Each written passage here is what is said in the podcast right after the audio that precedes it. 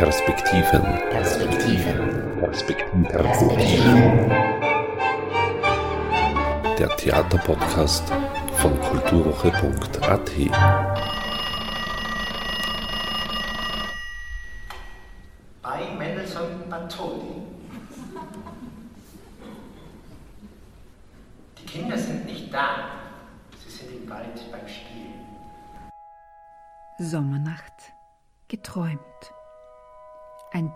Tanzspiel von Jörg Weinöl, frei nach Motiven von William Shakespeares.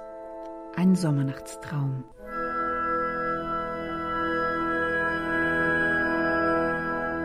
Jörg Weinöl hat mit seiner letzten Arbeit als Ballettdirektor der Grazer Oper nicht nur Shakespeares Worte und Stückinhalt stimmungsvoll in die Sprache des Tanzes übersetzt und verwandelt, sondern davon ausgehend vielschichtig geträumt. Poetisch, humorvoll, voll Sehnsucht nach Begegnung mit dem anderen und sich selbst, im Einklang mit der beseelten Natur, zart und zugleich hart, im Kontrast mit der heutigen Realität von Liebe und Beziehungen. Ich traf den Choreografen und scheidenden Ballettdirektor der Grazer Oper wenige Tage vor der Premiere am 5. Mai 2018, ganz zum Stück passend, im Wald. Guten Morgen. Schönen guten Morgen. Der Wald an sich ist in der Zeit ein unheimlicher Ort, ein mystischer Ort. Es ist für viele auch ein heiliger Ort. Es ist ein Ort, wo man sich verlaufen kann. In vielen Märchen verläuft sich jemand. Es ist auch ein Ort der Initiation. Viele Geschichten handeln davon, dass junge Menschen in den Wald geschickt werden und dort Prüfungen bestehen und dann mit einer Erkenntnis gewachsen, gereift, dann mit einem Geschenk aus dem Wald wieder herauskommen. Und der Wald, der spielt auch in deinem aktuellen Tanzabend eine große Rolle. Ja, der Tanzabend spielt im Wald. Und ganz zu Beginn, als ich mich diesem Thema genähert habe, war mir sehr schnell klar, dass der Wald in diesem Abend eine tänzerische Rolle spielen würde. Alle Tänzerinnen und Tänzer, die in dem Abend beteiligt sind, tanzen in verschiedenen Szenen immer wieder den Wald. Der Wald als Zufluchtsort für diese Liebenden, der Wald als der Wirkungsort der Feen und Elfen, Titania und Oberon, die dort wirken, der Wald tanzend.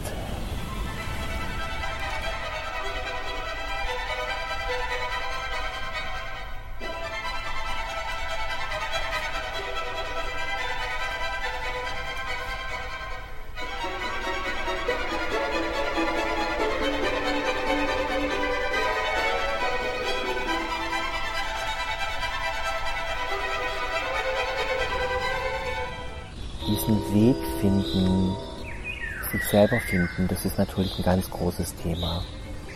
Und das Unheimliche oder das Mystische trägt ja dann auch die Erzählebene der Elfen und Waldgeister.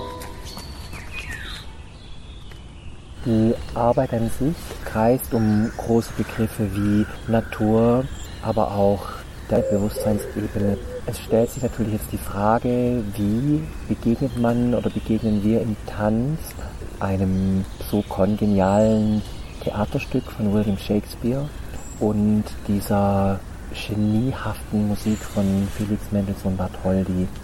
Es geht jetzt da nicht darum, diesen Abend linear nachzuerzählen, sondern wir sind an dem Punkt, als würden wir den Traum nachträumen.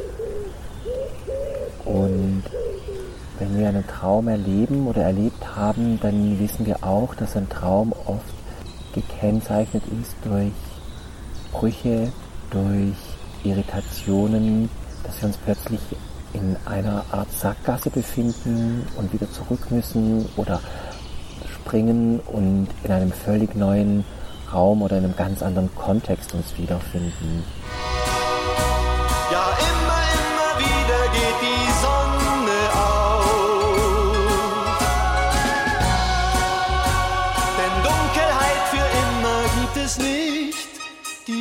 Gibt es nicht. Die gibt es nicht. In diesem Abend gibt es ja drei verschiedene Ebenen. Das eine ist die Athener Gesellschaft mit Theseus und seiner Verlobten Hippolyta, die kurz vor ihrer Hochzeit stehen. Und diese Hochzeit, die beruht ja auf einer absoluten Schieflage. Theseus hat sich in Hippolyta, die Königin der Amazonen, verliebt und dass die sich jetzt in Athen befindet, beruht auf einem Raub, den er vorgenommen hat. Theseus hat Hippolyta vergewaltigt. Alles keine guten Voraussetzungen für eine Hochzeit. Und dann gibt es die zwei Paare, die Liebenden, die erstmal in ganz anderen Konstellationen nicht zusammenkommen können. Und dann gibt es noch die Gruppe der Handwerker, die für dieses Hochzeitsfest im Wald eine Aufführung proben und im wahrsten Sinn des Wortes durch diesen Wald stolpern. Zettel, der Anführer, wird in einen Esel verwandelt und all diese Ebenen vermischen sich, begegnen sich traumhaft, verlieren sich auch wieder und die Handwerker, ich habe das ja vorher auch schon kurz erwähnt, stolpern mehr oder weniger durch diesen Wald und das Stolpern ist für mich an sich schon wieder ein choreografischer Begriff. Durch das Stolpern wissen wir auch, es ist ja eine Form oder ein Moment des Gehens, wo wir etwas Neues auch finden können. Wenn man stolpert, bleibt man hängen, überlegt, wie gehe ich weiter, was mache ich hier. Und das Stolpern in dem Sinn ist auch ein Moment der Schrittfindung, der Bewegungsfindung, in der Choreografie. Das heißt, im Tanz werden immer wieder Dinge unterbrochen und Mhm. bleiben stehen oder wiederholen sich. Ja, also da gibt es unterschiedliche Möglichkeiten. Es kommt immer wieder zu einem Stillstand über eine Verlangsamung oder durch einen abrupten Abbruch. Das Thema der Wiederholung finde ich für mich gerade ein sehr wichtiges und interessantes Thema. Erstmal die Frage, wie oft kann eine Wiederholung stattfinden? Wiederhole ich zweimal, dann kann es eine Wiederholung sein in der Form, es passiert nur zweimal. Wird es öfters wiederholt, ist es schon eine ganz andere Setzung. Und dann ist auch die Frage, wie wird es wiederholt. Das merke ich, dass mich das nach wie vor sehr interessiert. Der lineare Verlauf der Geschichte impliziert für mich auch, dass es keinen linearen Verlauf der Bewegungen gibt. Da du dich entschieden hast, die Geschichte jetzt nicht linear oder nicht ganz im Original sozusagen nachzuerzählen, hast du auch andere Musikstücke ausgewählt, die deinem Traum besser entsprechen? Also die Auswahl der Musikstücke hat unter unterschiedlichen Kriterien stattgefunden. Es gibt relativ zu Anfang ein Schubert-Lied, Götter Griechenlands, in dem wir die angespannte Situation am Athener Hof beschreiben und zeigen, dass einen ganz großen Sehnsuchtsmoment nach der Natur in sich trägt, aber auch nach einem anderen Wahrnehmen und Fühlen. Im Text selber wird auch vom Feenland der Lieder gesprochen. Wir kommen später zum zweiten Satz eines Klavierkonzerts von Mozart, Nummer 23, das für mich etwas wie das Herzstück des Abends ist, wo wir ganz tief in das Träumen gehen. Während diesem Stück schlafen Titania und Zettel vorne am Bühnenrand und Oberon sinniert darüber nach, warum seine Frau in den Armen von diesem Esel liegt und die zwei Paare tanzen zum ersten Mal in einer großen Inniglichkeit miteinander. Dieses Getriebensein, Gehetztsein, was in diesem Traum bei Shakespeare stattfindet, findet plötzlich etwas wie eine Erfüllung im Miteinander. Vielleicht noch mal ganz kurz dazu, dass ich festgestellt habe, es heißt zwar bei Shakespeare Sommernachtstraum, aber die Frage ist, wann träumen Sie? Denn in dem Moment, wo diese Tropfen durch Puck geträuft werden, sind sie ja wieder aktiv. Und hier ist es eigentlich so ein Moment, alles schläft und im Traum entsteht nochmal eine ganz andere neue Ebene.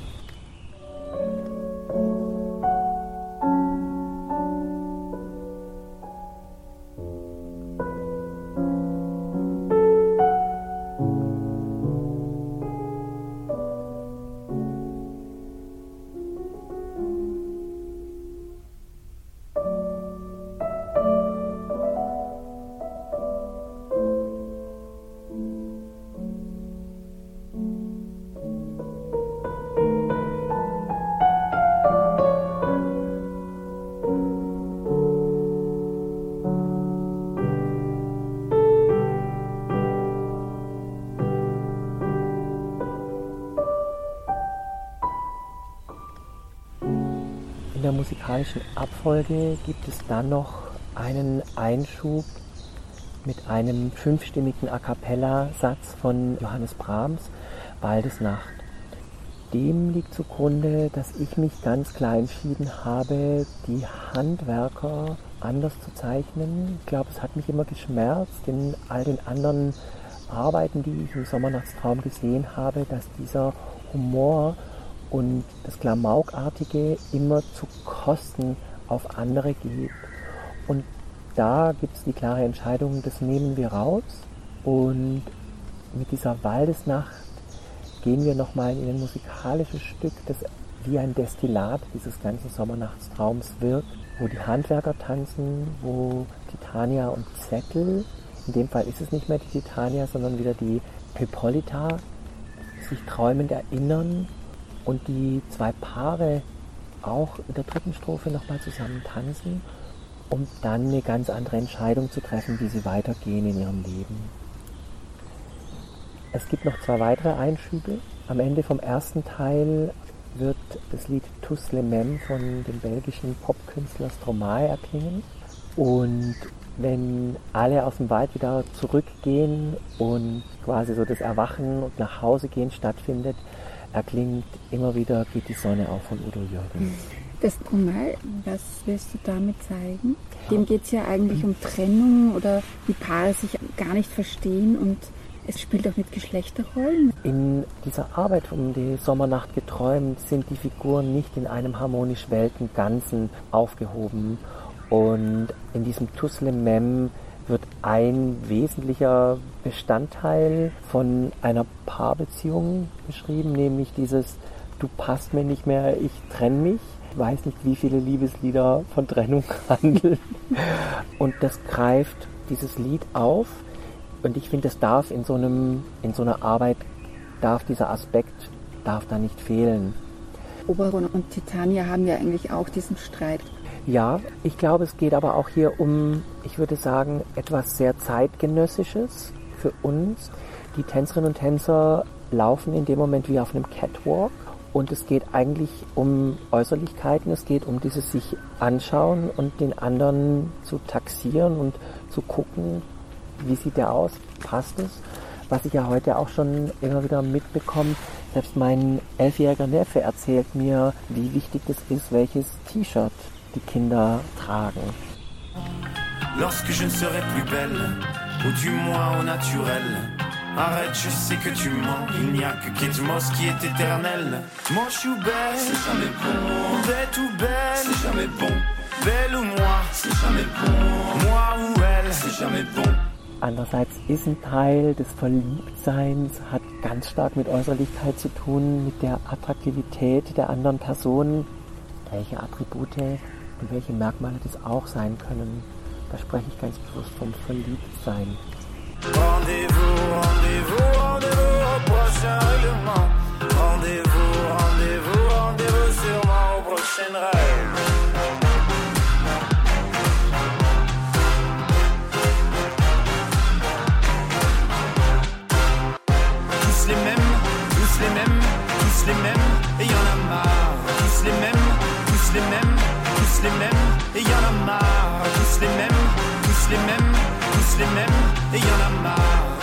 Also das Verliebtsein hat ja nochmal eine ganz andere Dynamik und eine andere Qualität als das Lieben.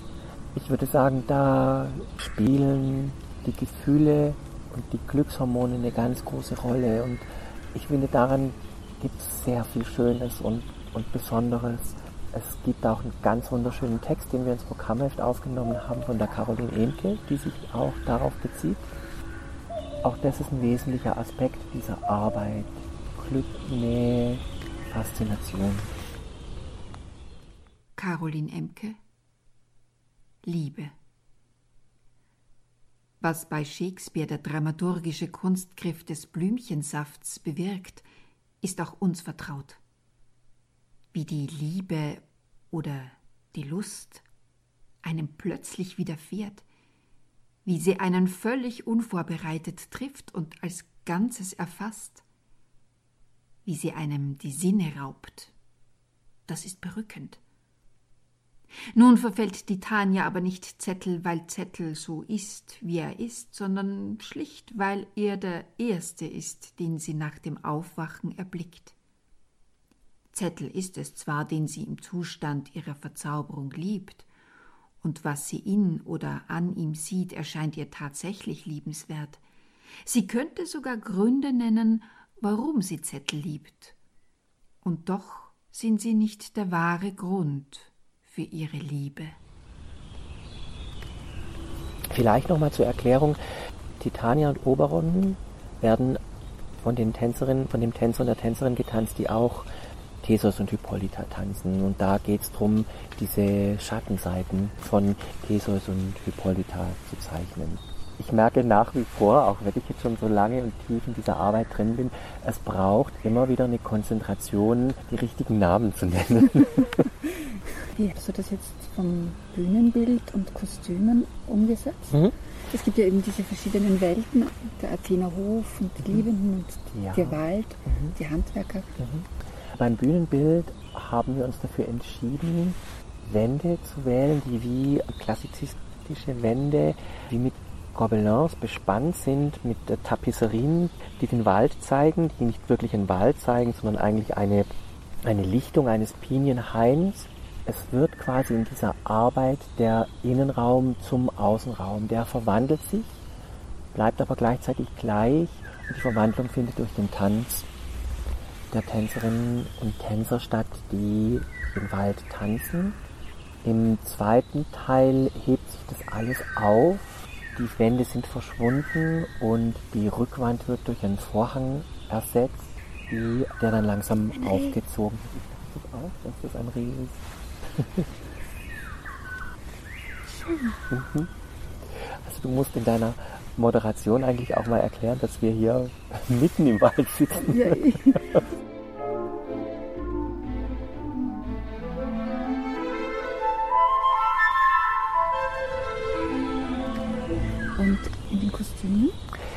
Kostümen haben wir die Handlung vom Kostümbild eher in den 60er Jahren angesiedelt. Das war die freie Entscheidung der Kostümbildnerin Saskia Rettich.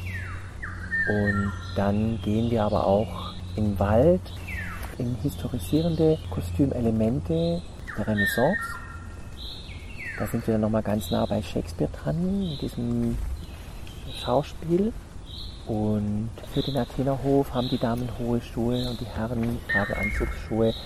Hat ganz viel mit der Haltung und auch mit der Enge zu tun. Also wenn man auch gerade überlegt, dass Hippolyta als Amazone plötzlich da in hohen Schuhen steht, die fühlt sich da nicht wohl. Die Elfen scheinen ja Interesse zu haben an dem Liebesglück der Menschen und da auch einzugreifen eben mit dieser Zauberblume auch. Oberon möchte ja auch, dass die Paare zusammenfinden. Also Helena liebt ja Demetrius unglücklich und folgt ihm wie ein Hündchen. Und er möchte, dass sie zusammenkommen und versucht einzugreifen eigentlich. Und Puck stiftet nur Verwirrung. Mit anderen Worten, Puck versemmelt es alles. ja, also das ist ja das Schöne im Theater, die Behauptungen, die wir setzen können, die mich immer wieder ganz stark an das Spielen, das wir als Kinder erleben oder gestalten.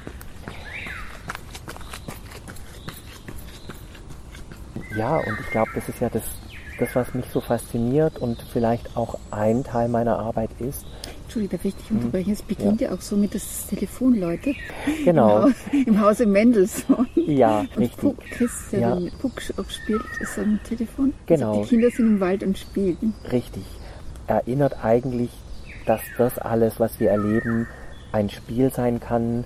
Und im Spielen, im kindlichen Spielen ist ja da auch das Träumen und die Imagination wesentlich. Da ist dann plötzlich eine Waldlichtung, ein großer See und ein Baumstumpf ist ein Turm, auf den man steigt. Und das verwandelt sich ja dann alles direkt.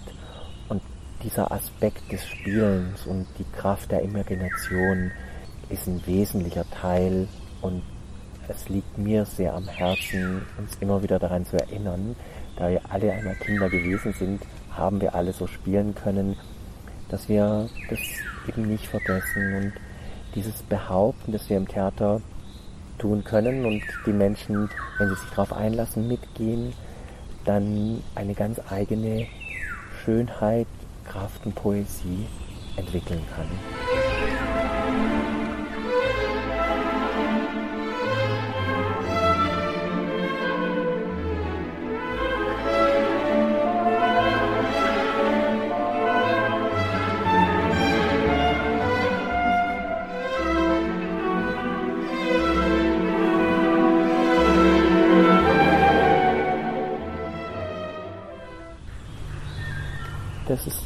Immer dann eine wesentliche Voraussetzung, wie lässt sich jeder Einzelne ein, aber es ist auch die Voraussetzung, welche Mittel, Handwerkzeuge gebe ich dem Publikum mit, zu sehen, sich mit all dem, was sie mitbringen, vertrauensvoll auf den Abend einzulassen.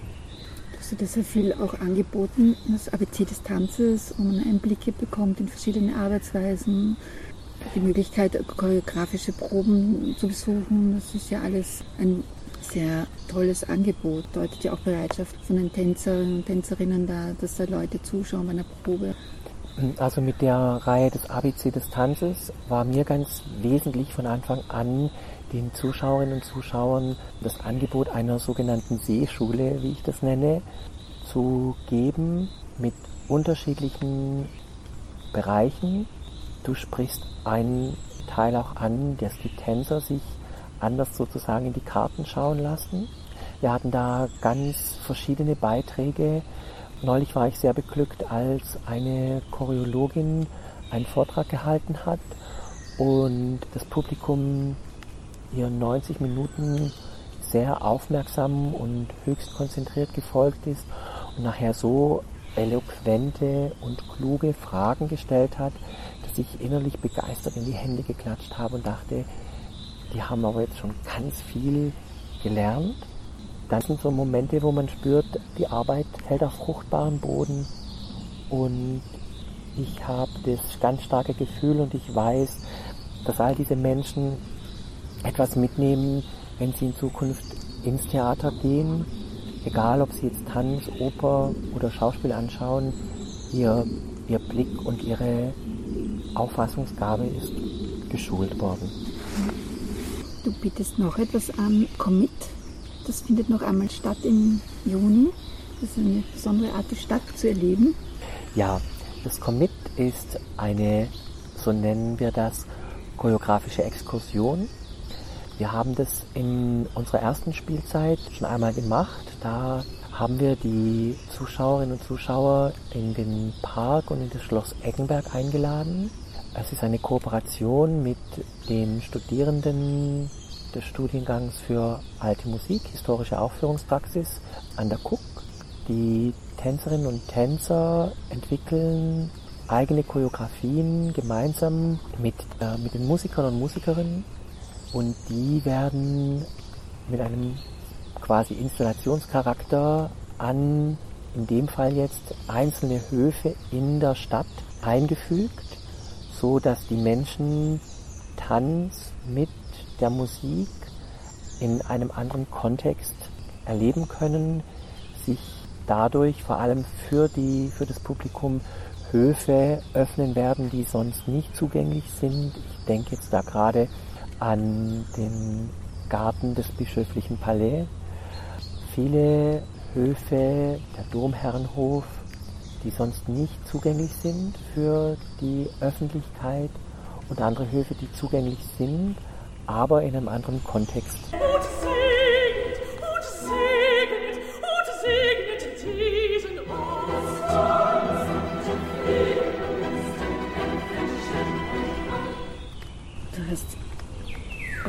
Gesagt, bei einer dieser Proben, glaube ich, die ich beobachten durfte, dass das so vom Termin so gewählt wurde, dass dann die Zuschauer in den Sommerabend entlassen werden und dann vielleicht auch ihren Träumen nachhängen werden.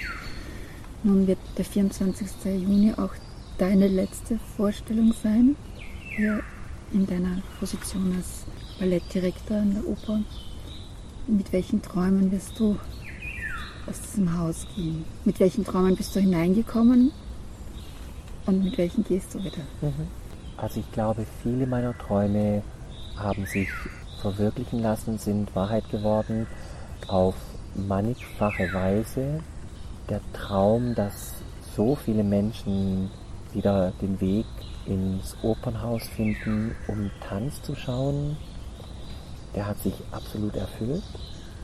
Ich finde, das ist auch eine kleine Sensation. Die Träume, die ich mitnehme die vielleicht neu entstanden sind, sind die weiterhin künstlerisch zu arbeiten, mit dem gleichen Anspruch, aber an einem Ort, der dem Tanz einen anderen Raum zum, zum Leben, zum Wachsen, Blühen und Gedeihen gibt. Also da gibt es eine ganz starke Vision, wie ich mit meinem Team immer wieder neue Träume zum Leben erwecken kann. Also ein Haus, wo mehr Tanz möglich ist und mehr konzeptioneller Platz dafür ist. Ja, ein Haus, das darauf vertraut, welche große Kraft und welches Potenzial der Tanz in sich trägt, die Menschen zu berühren, die Menschen aufzufordern, nachzudenken und den Menschen etwas Wesentliches als Erfahrung im Theater erleben zu schenken. Wir waren glücklich, wird mir dann klar, denn du warst hier. Am Ende schwingt für das traumhaft verzauberte und begeisterte Publikum der Premiere Wehmut über die unerwartet frühzeitige Beendigung von Jörg Weinöls Direktionszeit in Graz mit. Er wird seine Träume an anderen Orten weiterträumen und verwirklichen.